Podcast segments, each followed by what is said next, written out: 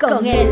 Una producción creada pensando en ti, donde aprenderás cosas maravillosas que te ayudarán en tu diario vivir y te guiarán a una vida feliz.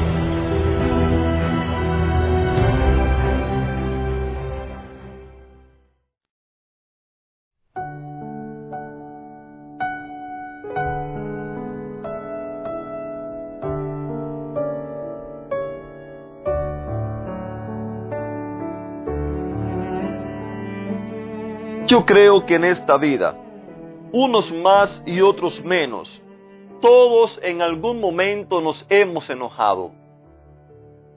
Y la pregunta es, ¿qué hacemos? ¿Cómo actuamos? ¿Cómo reaccionamos en el momento que estamos enojados? ¿Qué consejos podemos encontrar que nos ayuden a vislumbrar otro camino, que nos ayuden a ver la vida de otra manera, que nos ayuden a vivir una vida feliz, una vida gloriosa, una vida gozosa, que nos permitan poder vivir y gozar de esa vida abundante, la cual Dios a todos nos quiere dar. Se denomina enojo al sentimiento desagradable que experimentamos cuando nos sentimos contrariados o atropellados por las palabras, las acciones o las actitudes de otros. El enojo por lo regular nos predispone el ánimo contra otra persona, contra una situación específica que se nos ha vuelto desagradable o injusta. Y la pregunta es, ¿cómo reaccionamos cuando estamos enojados? Permítanme decirle, enojarse no es malo, es una reacción natural que sale de nuestro cuerpo una respuesta natural a las cosas que no nos gustan, a las palabras, las acciones, situaciones. En la Biblia nos aconseja que nos enojemos, pero que no pequemos. No se ponga el sol sobre tu enojo. No permitas que el enojo trascienda. Sin embargo, ¿cuántas personas conocemos que no solamente se enojan por un rato, se enojan por días, semanas, meses y años también. ¿Cuántas personas conocemos las cuales tristemente pasan su vida enojados, pasan su vida amargados, pasan su vida sufriendo porque no pudieron alcanzar quizás sus sueños por por situaciones del pasado, porque alguien lo traicionó, porque alguien les falló, no le hizo bien, alguien le hizo daño, por cualquier situación. ¿Cuántas personas conozco? Personas las cuales guardan enojos, enojos a sus antepasados, enojos a políticos, enojos a líderes, enojo a personas las cuales en algún momento tuvieron algo que ver con su vida. Sin embargo, en la Biblia se nos enseña a quedarnos quietos en la presencia del Señor y esperar con paciencia a que Él actúe. La Biblia nos enseña a no inquietarnos por la gente mala que prospera, ni a preocuparnos por sus perversas maquinaciones nos da un consejo. Ya no sigas enojado. Deja a un lado tu ira. No pierdas los estribos, porque eso solo te trae daño. Eso lo encontramos en el Salmo 37, versos 7 y 8. También tenemos otros consejos, los cuales nos dicen no le des lugar al enojo ni te dejes llevar por la ira. Eso es lo peor que puedes hacer. Los malvados van a ser destruidos, pero los que esperan en Dios recibirán la tierra prometida. El sabio domina su enojo, el tonto no controla su violencia. La respuesta pasible desvía el enojo, pero las palabras ásperas encienden el ánimo.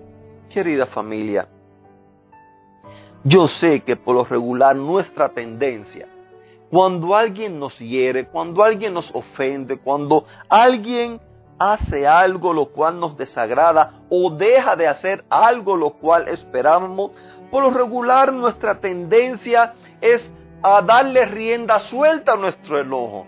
Por lo regular nuestra tendencia es no controlar nuestras emociones. Le damos rienda suelta. Por lo regular permitimos que se nos salga lo que se produce dentro de nosotros. Sin embargo, la Biblia nos aconseja a quedarnos quietos frente a la presencia del Señor. Se nos aconseja a esperar con paciencia a que Él actúe.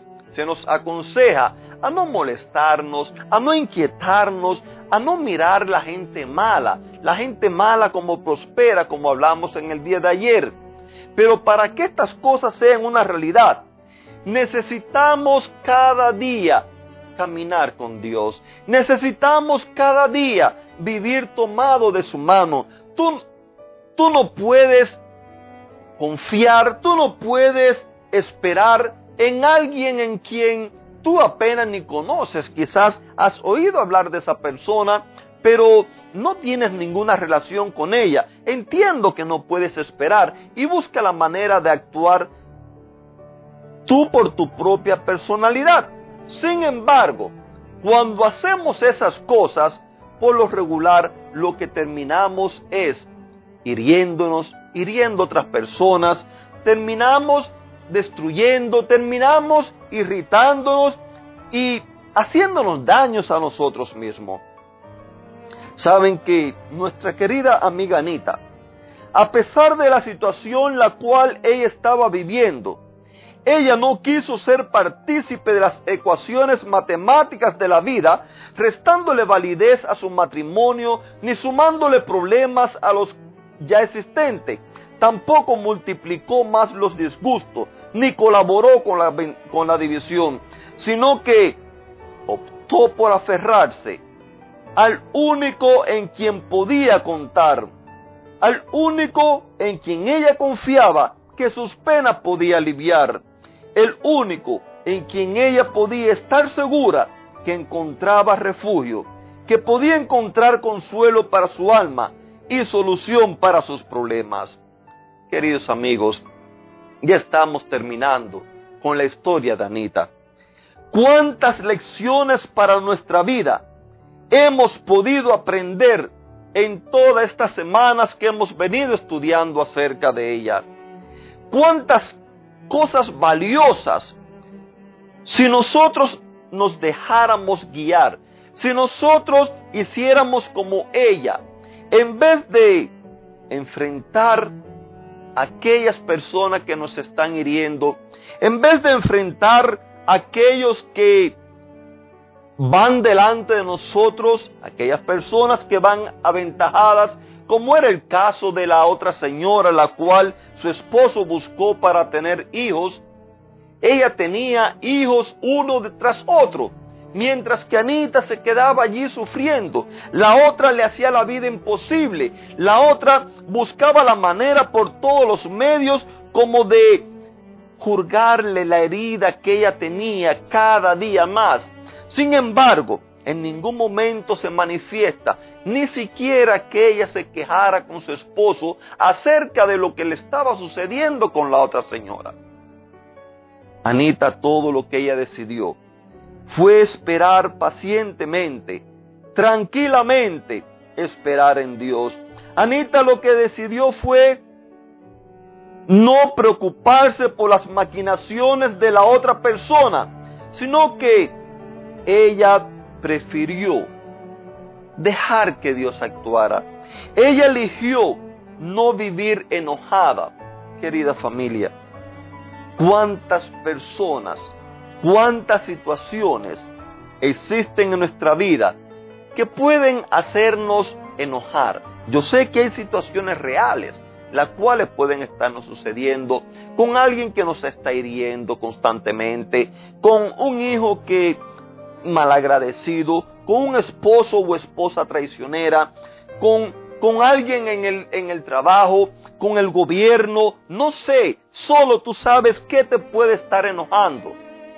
Pero hoy yo te invito para que sigamos el ejemplo de Anita y de muchas otras personas más que eligieron confiar en Dios, eligieron poner en Dios toda su vida, todos sus problemas, todas sus angustias, todas sus preocupaciones, confiar en Él. Y la respuesta para cada uno de ellos fue conforme a la voluntad de Dios, lo mejor para cada uno. Que Dios te bendiga.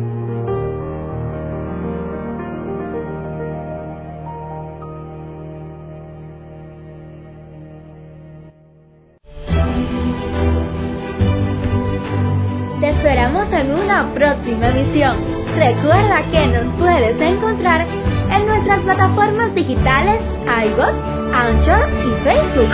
Bajo el título Vívela con Él. Que la paz, el gozo y la bendición de Dios sean contigo.